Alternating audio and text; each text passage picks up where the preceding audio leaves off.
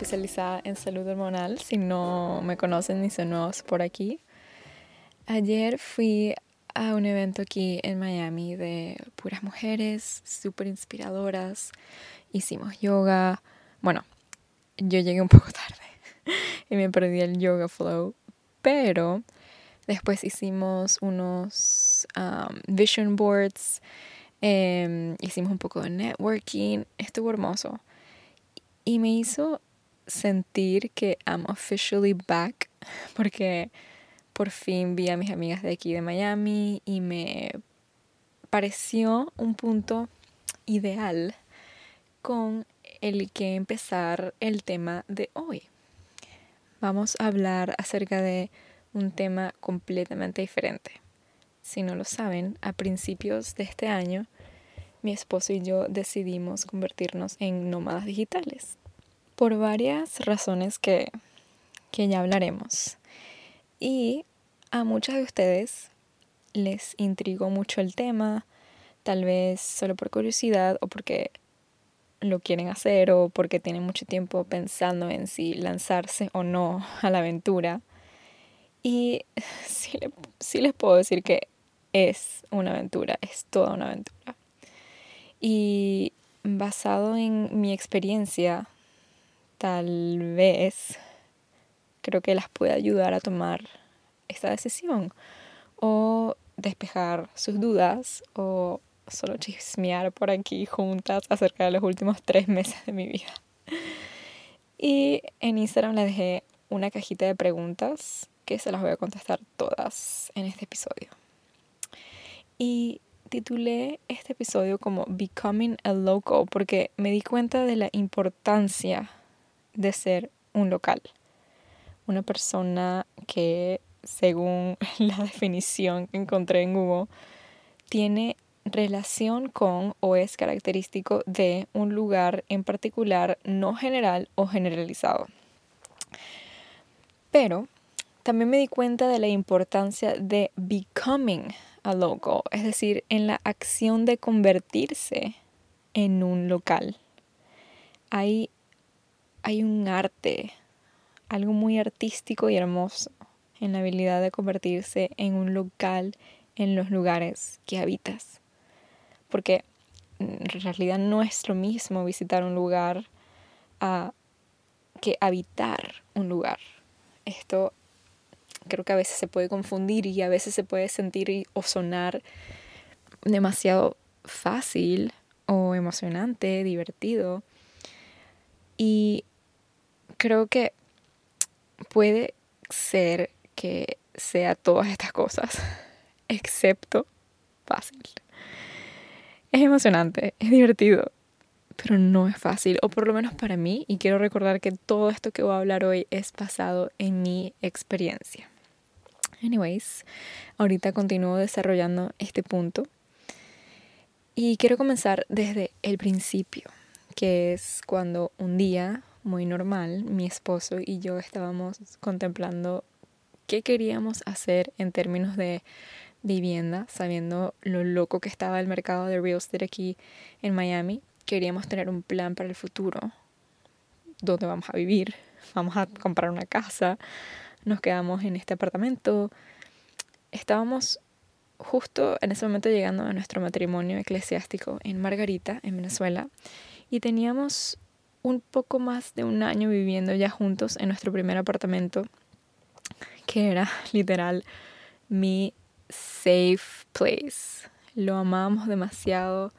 Además, la historia de cómo encontramos ese apartamento es muy loca, literal lo manifestamos. O sea, ya estoy nostálgica. Y bueno, sin tener una respuesta concreta a todas estas preguntas de ese día, Entro a bañarme y en la ducha me vino este pensamiento, una idea de viajar el mundo sin tener que pagar una renta fija en Miami, trabajando remotamente, conociendo el mundo, conociendo gente. Sonaba como el plan perfecto y a la misma vez como el plan más absurdo que escuché en mi vida. Así que solo borré ese pensamiento y seguí con mi idea. Para mi sorpresa, antes de dormir, Kay, mi esposo, me dice, ¿qué tal si...? Y después se queda así como en silencio y me dice, nada, nada, nada. Y yo como que, ah, no, no, no, no, no, no, no, no. Ahora me dices. Típico. Y me dice, bueno, ¿qué tal si... Y yo, ¿qué tal si vamos a viajar por el mundo sin pagar renta fija en Miami? Trabajamos remoto. Y yo ya, ya, ya. O sea, solo me quedé en blanco, como, what the fuck. Y, o sea, yo tuve esa misma idea hoy y no te dije nada porque pensé que era completamente loco, pero ahora siento que es el destino y ahora tenemos que hacerlo. Y nos vimos y fue como, ok, y yo, ok, y así fue. Y para mí eso fue una señal de que estábamos yendo por el camino correcto, de que esto en realidad tal vez no era tan loco. ¿Cómo se nos ocurrió el mismo día, la misma idea bastante loca para nosotros, porque nunca nos los habíamos propuesto en ningún momento de nuestras vidas. Entonces después de eso, obvio que tuvimos que hacer un plan a dónde vamos a ir, cómo vamos a trabajar, cuánto tiempo vamos a estar en cada lugar. Había muchos nervios, mucha emoción. No le habíamos dicho a nadie, ni a mis papás, ni, ni a sus papás, ni a amigos, nadie. Yo estaba trabajando en este momento en Univision que la verdad me gustaba mucho ese trabajo, pero no era el trabajo que quería tener para toda mi vida. Y fue cuando empecé a tomarme más en serio lo de las redes sociales. Empecé a postear en TikTok y construir esta comunidad de la que estoy tan agradecida y la que también sigue creciendo todavía. Entonces, aquí quiero responder una de las preguntas que me hicieron que dice, ¿dónde puedo obtener el dinero para ser nómada? Mi plan era renunciar en julio y para ese momento ya tener una comunidad para poder vender mis guías, tener clientes uno a uno o pacientes uno a uno y esa, ese sería mi income, mi, mi trabajo. Y por supuesto que también desde que tomamos esta decisión empezamos a ahorrar bastante para tener un colchón para tomar ese salto, lo cual nos ayudó mucho en momentos en que los planes no fueron exactamente como planeamos, que nos pasó muchas veces. Así que 100% si lo van a hacer les recomiendo tener ahorros. Mi esposo también hizo cambios profesionales para poder trabajar remoto y entre los dos podíamos mantenernos en nuestra vida nómada. Les recomiendo si no tienen ahorita un trabajo nómada, perdón, un trabajo remoto y se quieren convertir en nómadas, les recomiendo buscar trabajos remotos. Hay muchos online. Hay otros sitios que son online específicamente para nómadas que te ayudan a buscar trabajo como de mercadeo digital, social media, pero en realidad hay muchas opciones. Entonces, busquen que sí en Google como remote jobs for nomads o trabajos remotos para nómadas por todo el mundo. Y bueno, si es remoto se puede en todo el mundo. Em, y luego de tener el plan de cómo nos íbamos a mantener en el viaje, venía el plan de dónde nos vamos a quedar, a dónde vamos a ir, qué lugares vamos a visitar, vamos a tener un home base. O sea, el mundo es nuestro playground, literalmente. Entonces, hay que, tomar en cuenta que yo no tenía visa de nómada, ninguno de los dos teníamos visas de nómadas. Y si hay visa para nómadas, esa es otra de sus preguntas. Pero sí teníamos un pequeño problema que es que mi esposo es residente de los Estados Unidos, pero no es ciudadano todavía. Y podía ser arriesgado aplicar para este tipo de visas. Tengo entendido que en Portugal este tipo de visas de nómadas son muy fáciles de, obtener. En España, Italia y muchos países en Europa tienen esta visa también. Y en mi entendimiento no es algo extremadamente difícil, solamente tienes que mostrar que tienes tu income de tanto, no sé cuánto específicamente mensualmente o anualmente, em, y creo que no te piden mucho más. Y sé que en Bali y otros países de Asia también hay, pero no soy muy conocedora de cómo funcionan todas estas cosas en, en esa área del mundo. Nosotros teníamos bastante claro que queríamos estar de nómadas por Europa, lo cual es bastante ideal porque es súper fácil y económico viajar entre los países europeos. Y nos llamaba mucho más la atención Europa que estos otros países en Asia como Bali, por ejemplo. Ahora, con esto en mente, sabíamos que solo podíamos estar tres meses legalmente dentro de la Unión Europea y nosotros teníamos planeado en irnos en agosto. Y queríamos pasar Navidad en Madrid porque tenemos familia allá y mis papás iban a ir a, ir a Madrid por las fiestas, etc. Entonces teníamos que escoger un nuevo lugar fuera de la Unión Europea donde pudiésemos ir por los primeros tres meses, porque no nos iba a dar tiempo desde agosto a diciembre, porque eran más de tres meses. Y se nos ocurrió nada más y nada menos que Sudáfrica. Sudáfrica. Ah, y también había muchas preguntas acerca de nuestro apartamento aquí en Miami, entonces quiero dar un paréntesis antes de empezar con esto, que nuestro lease del apartamento, nuestra renta se terminaba el creo que era en octubre. Y, pero una persona compró el apartamento y se quería mudar en agosto. Entonces nosotros decidimos adelantar todo e irnos en agosto, porque ya no íbamos a tener el apartamento, nos ahorrábamos esta renta de Miami y ya nos, podemos, nos podíamos ir. Entonces esa fue la decisión. Creo que me acabo de pegar el, micrófono sin darme cuenta y se, creo que sonó bastante duro. Perdóname si tienen sus ear phones y los dejé sordos. Pero continúo con la historia. Ajá, lo de Sudáfrica. Yo tenía en mi bucket list desde hace mucho tiempo ir a Cape Town y moría por ir y, fue como un no-brainer para nosotros, en verdad. Además que estábamos en esa energía de, de aventureros y queríamos un cambio y no sé, fue como que sí, vamos. Entonces, para recapitular y responder su pregunta que dice, ¿cómo te organizas para recorrer tantos lugares? Nuestro plan era, vamos en agosto a Cape Town, pasamos tres meses y luego vamos a Madrid por tres meses más y así tenemos un home base estable y podemos salir a veces, de vez en cuando, a ciudades y países alrededor de donde, de donde estamos.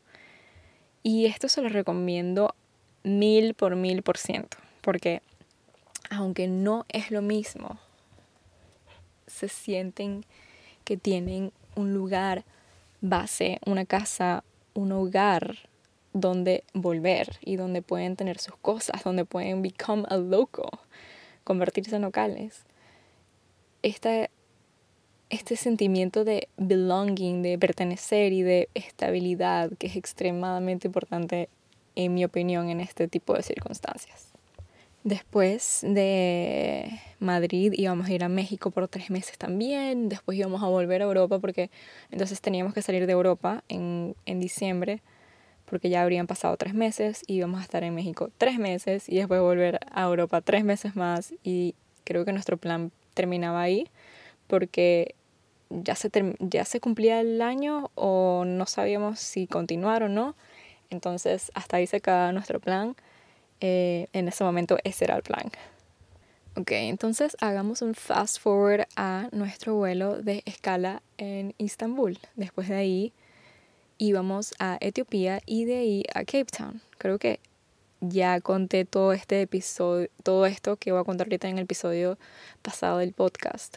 Pero les hago un resumen para las que no saben y para no aburrir a las que ya han escuchado este cuento diez mil veces. Es que de solo recordarme de esto me da un dolor de cabeza. Fue traumático. Disfrutamos nuestra escala en Estambul, la pasamos increíble, conocimos muchísimo, comimos muchísimo. Les recomiendo full hacer un tour culinario local porque es wow todo lo que descubrimos. Queremos volver 100% y visitar otras partes de Turquía. Luego salimos a Etiopía, el vuelo era como a la una de la madrugada y la gente del vuelo era, es que no sé cómo explicarlo de otra manera, pero era completamente loca agresiva, maleducada, lanzaban el equipaje, o lanzaban el equipaje, el equipaje a las aeromosas, el baño, bueno, según mi esposo, casi ni se podía entrar de lo sucio que estaba. Y bueno, un fun fact acerca de mí es que así el vuelo sea de 10 horas, yo no voy al baño. Yo no voy al baño. Y sé que en realidad es una locura porque no está bien pero soy demasiado picky con los baños y no puedo. Así que intento no tomar mucha agua durante el vuelo, lo cual tampoco es recomendable. Y es cero saludable este hábito mío, pero soy muy, muy picky. Me da asco todo esto que tiene que ver con baños. Usualmente tampoco hago mucho, no voy mucho al baño en público. O sea, como que si estoy en un café, lo pienso mil veces antes de ir al baño. Em, sobrevivimos ese vuelo que además de ser como, o sea, el vuelo fue como de 6 a 7 horas, era un avioncito súper pequeño que, o sea, no entendía cómo, por qué un vuelo tan largo, un avión tan pequeño. Pero bueno, salimos a Cape Town como 3 horas después, que fueron como otras 6, 7 horas de vuelo, o sea, estábamos cansadísimos, además la hora que era de madrugada, y llegamos a Cape Town finalmente fueron demasiadas horas de cansancio y agotamiento y llegar ahí fue demasiado aliviante. No sé si esa es una palabra, pero se sintió tan bien llegar ahí. Y resulta que cuando llegamos al chequeo de inmigración, el oficial ve mi pasaporte, me lo sella y luego ve el pasaporte de mi esposo, nos ve y se ríe, literal, se ríe en nuestra cara. You have a problem, my friend. Entonces llama a una señora y nos hace pasar como a esta otra área del aeropuerto. Y en mi mente yo sabía que era algo que ver con el hecho de que mi esposo tiene una prórroga, que es una extensión de pasaporte, porque en Venezuela es normal que te den eso y es completamente legal. Y yo en mi mente como que, ah, bueno, a ver, seguro es que no saben que es una prórroga y, y ya, listo, ya, van a entender que es una prórroga y nos van a dejar pasar. Y bueno, resulta que sí saben que es una prórroga, pero que en Sudáfrica es prohibido entrar con prórrogas a cualquier, de, de cualquier nacionalidad. Y le negaron la entrada a mi esposo. O sea, en ese momento yo no sabía si llorar o qué hacer. Habíamos alquilado un Airbnb espectacular, o sea, el más bello del mundo. Una casa espectacular la pagamos por los tres meses completos y la perdimos absolutamente todo, no nos devolvieron nada.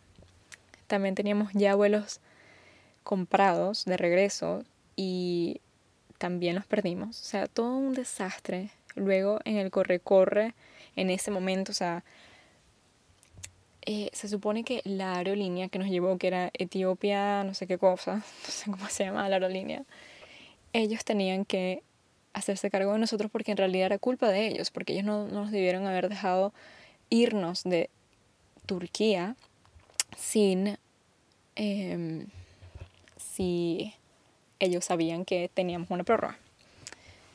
Entonces, em, muy grave eso, y ellos tenían que hacerse cargo de nosotros, darnos un hotel, bueno, no un hotel, darnos un vuelo, hasta tenían que hacerse, cargo, hacerse cargos del wifi y todo.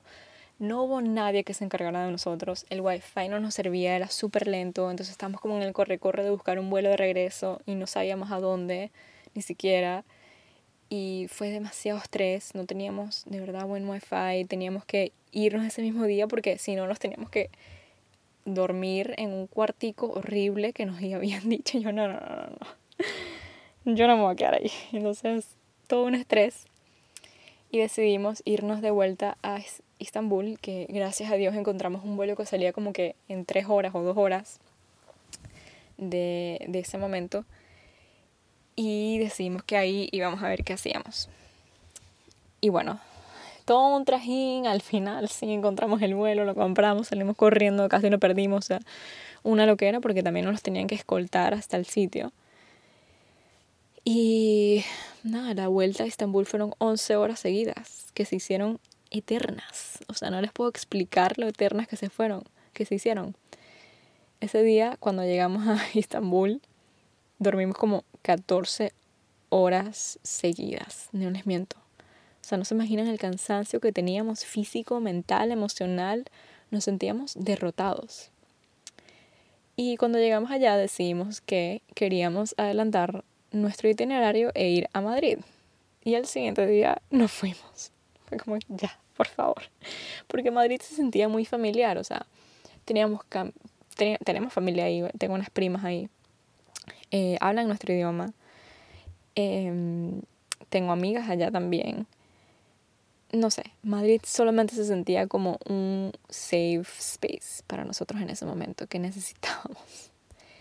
Y el aprendizaje, el aprendizaje de ese día para mí y se los dejo a ustedes si quieren hacer esta aventura de no más o en la vida en general, en realidad, es no aferrarse a ningún plan, estar dispuestos y abiertos al cambio, a ser resilientes y saber cómo overcome este tipo de situaciones. Y muy importante es que hoy me doy cuenta de que todo eso pasó por algo, que no fue casualidad que el universo y Dios nos, nos, guiara, nos guiara hacia, hacia Madrid. También estoy muy agradecida de que estuve con mi esposo todo este tiempo porque estuvimos juntos y no tuve que pasar todo esto yo sola. Y sé que no hubiera sido completamente diferente si hubiera estado yo sola. Así que lo agradezco mucho. También por el hecho de que son cosas que nos fortalece como pareja, con recuerdos que compartiremos por siempre y anécdotas que contarles a nuestros futuros hijos. Entonces, bueno, llegamos a Madrid y ahí decidimos hacer nuestro hometown o home base y cambiar nuestro itinerario y yo, o sea, de verdad el primer mes estábamos muertos, casi ni salimos de Madrid, queríamos estabilidad, estábamos muy cansados y de verdad nos costó recuperarnos de todo eso.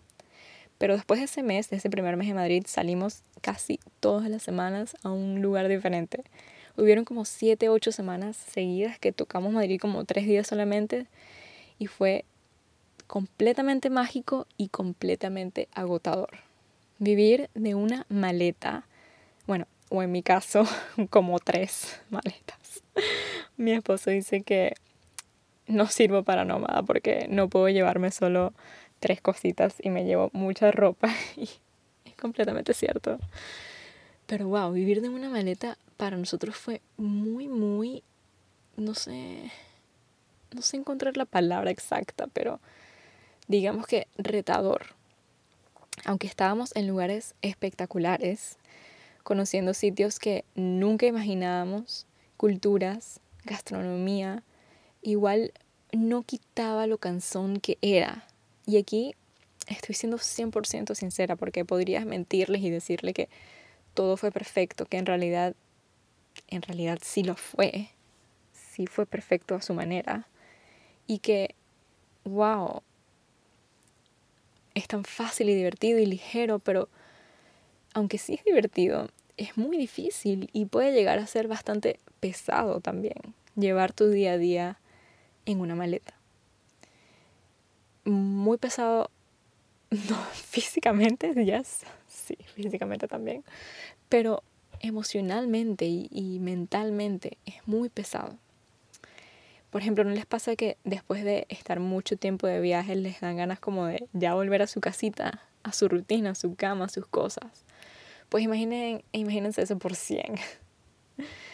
Y no, me estoy, no, estoy tratando de quejarme con ustedes para nada, al contrario, quiero que tengan mi perspectiva y tomen en cuenta mi total y sincera experiencia para que puedan tomar la decisión, si lo están pensando, ustedes mismas basado en lo que les estoy contando y probablemente con otras experiencias que ya han escuchado. Porque siempre, nosotros siempre sabemos quiénes somos nosotros y que de qué somos capaces. Entonces tal vez te identificas mucho conmigo y dices, wow, creo que me podría pasar igual o puede que digas como que no, creo que soy cero así, así que creo que sí me iría súper bien o, o mejor que ella. O tal vez solamente aprendan de mis errores y hagan cosas diferentes. Por ejemplo, lo que yo haría diferente es tomarme muy en serio mi, mi home base. Em, convertirme, tomarme mi tiempo y de verdad convertirme en local y viajar máximo dos veces al mes por unos días a algún sitio que esté cerca. O tal vez me sacaría, sí me sacaría la visa, la visa de nómada, para no tener que limitarme a tres meses máximo en un lugar. Y así puedes tener esta estabilidad, ground yourself, tener tu rutina y convertirte en, en local. Y creo que les tengo, les quiero dar estos tips para esto porque siento que es demasiado importante y quiero hacerlo quiero hacer esto de convertirme en local a donde quiera que vaya. Y creo que lo voy a dejar como mi herramienta de hoy. Ok, uno, busquen o busca un lugar no turístico que se sienta tuyo, que se sienta muy homey, que cada vez que vayas eh, a ese lugar se sienta como tu lugar, algo familiar en una ciudad que tal vez no lo sea. Y otro tip que entra en esto es que si por ejemplo trabajas remoto, intenta que tu trabajo siempre sea en el mismo sitio para que no te distraigas. Por ejemplo, siempre ve al mismo café a trabajar y no vayas a uno diferente todos los días. Y por ejemplo, yo las primeras semanas fue full de diferentes cafés, cambiar de cafés, pero porque quería encontrar un lugar correcto, el lugar perfecto para mí y cuando lo encontré siempre iba a ese. Pero además de esto, de solamente como tener tu lugar para hacer tus cosas, no nada más, no nada más trabajar, pero también otro tipo de cosas que sean parte de tu rutina, un solo lugar para cuando vayas a caminar en la mañana, cosas así. Em, y tener tu lugar que sea como que a veces cuando uno se siente como homesick solo puedes ir a ese lugar y decir, este, este es mi lugar, y sentirte como, como en casa, algo familiar. El número dos es llevarte pilares que no son cambiantes. Por ejemplo, tu ropa, tu relación, o sea, tu pareja, o una amiga, un amigo, trabajo, hábitos. A veces este tipo de cambios tan grandes son demasiado grandes y pueden llegar a ser muy overwhelming. Entonces, traer contigo estos pilares que sean iguales, que no están cambiando, que sean iguales a los que ya tenías, pueden ayudarte a sentirte más grounded y en casa y familiar. Son cosas familiares. Número tres. Bueno, déjame desarrollar un poco más acerca de esto, que es como por ejemplo, si te llevas tu trabajo, eh, es el mismo que tenías antes, solamente tienes que, estás en otro lugar y tal, se siente más fácil porque no es un cambio completamente diferente que estás empezando un nuevo trabajo. Si vas con tu pareja, por, por lo menos tienes una persona ahí que se siente familiar, que se siente como... no es un cambio. Si tienes tu misma ropa, que a mí me pasó algo que cuando nosotros íbamos a ir a Cape Town era invierno allá y cuando llegara a Madrid ya iba a ser otoño, invierno en Madrid. Entonces tenía ropa de invierno 100% y cuando llegamos a Madrid estaba completamente caliente, o sea, súper calor, era en pleno verano, en agosto. Y tuve que comprarme mucha ropa,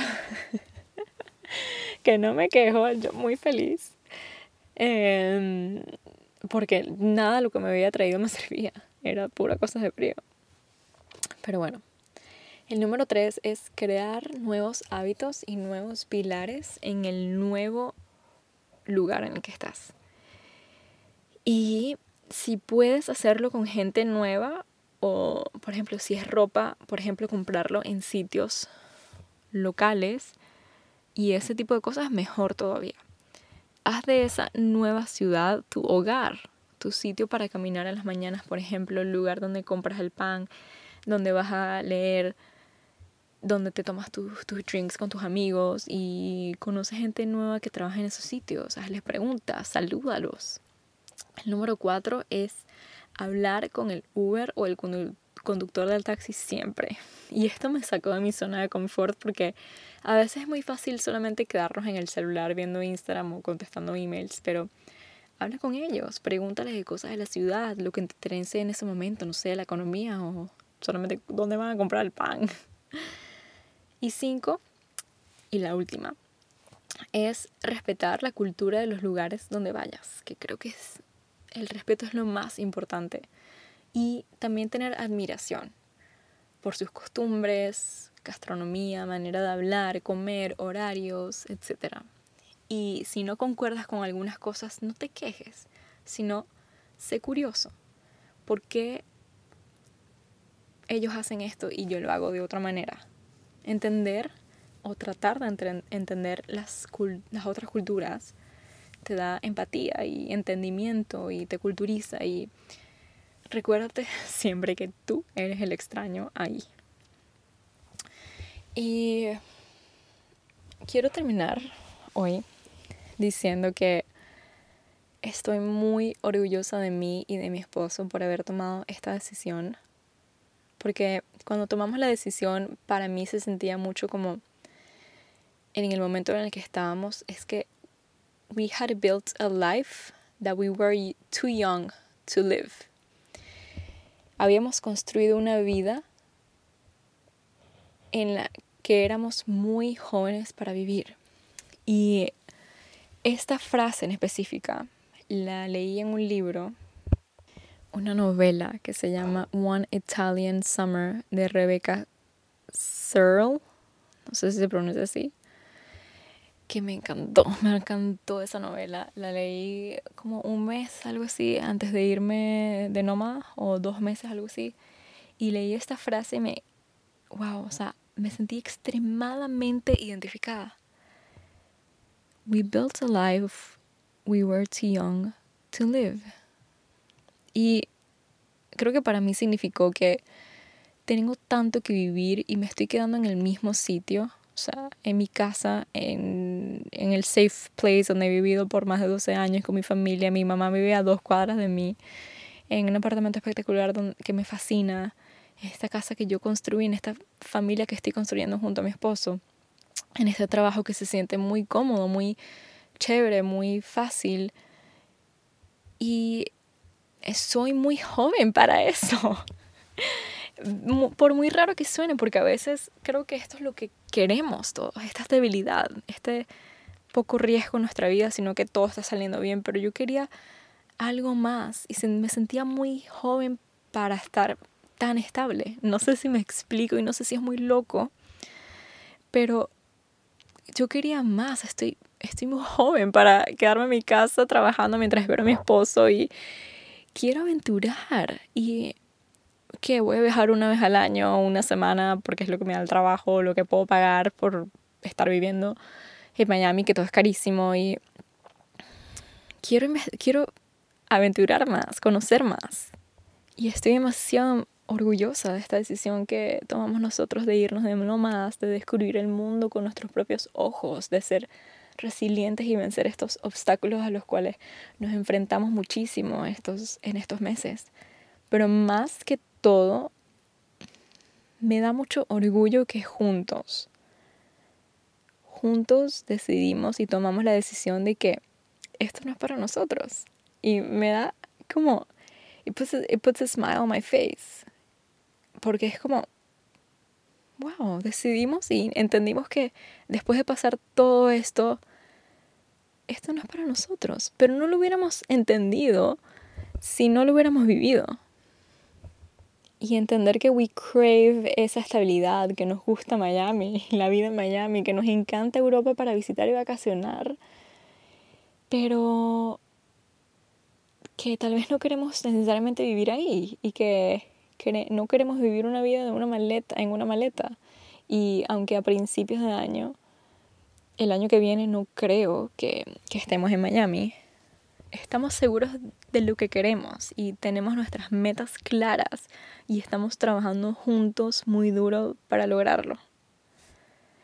Si, si no lo hubiéramos hecho, nunca hubiésemos sabido, ni hubiésemos quedado, nos hubiésemos quedado con ese what if que espero nunca tener que decir cuando esté viejita. Quiero decir, uff, o sea, lo hice todo lo intenté todo, lo di todo. Y en general, mi meta siempre es crecer cada año más y no quedarme en el mismo lugar que el año anterior. Y para eso, para eso hay que arriesgarse. Hay que salir de, su zona de, de tu zona de confort, caerse, levantarse y seguir.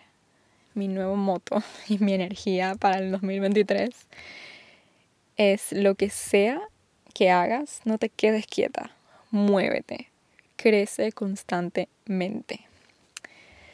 Y otra pregunta que ustedes me hicieron es cuál ciudad es mi favorita. Después de 15 ciudades, de las 15 ciudades diferentes que visitamos este año, una, oh, bueno, creo que para vivir Miami, por ahora, no sé, por ahora. Para visitar y conocer estoy entre Istambul y Turquía en general y luego Lugano. Lugano. Lo amo, quiero volver. Y Suiza en general. Y para shopping, 100% Copenhagen. Eh, o sea, no saben la calidad de la ropa, la variedad que hay, lo cool que es, el estilo de la gente no sé, todo es demasiado cool en Copenhagen. 100% volveré pronto.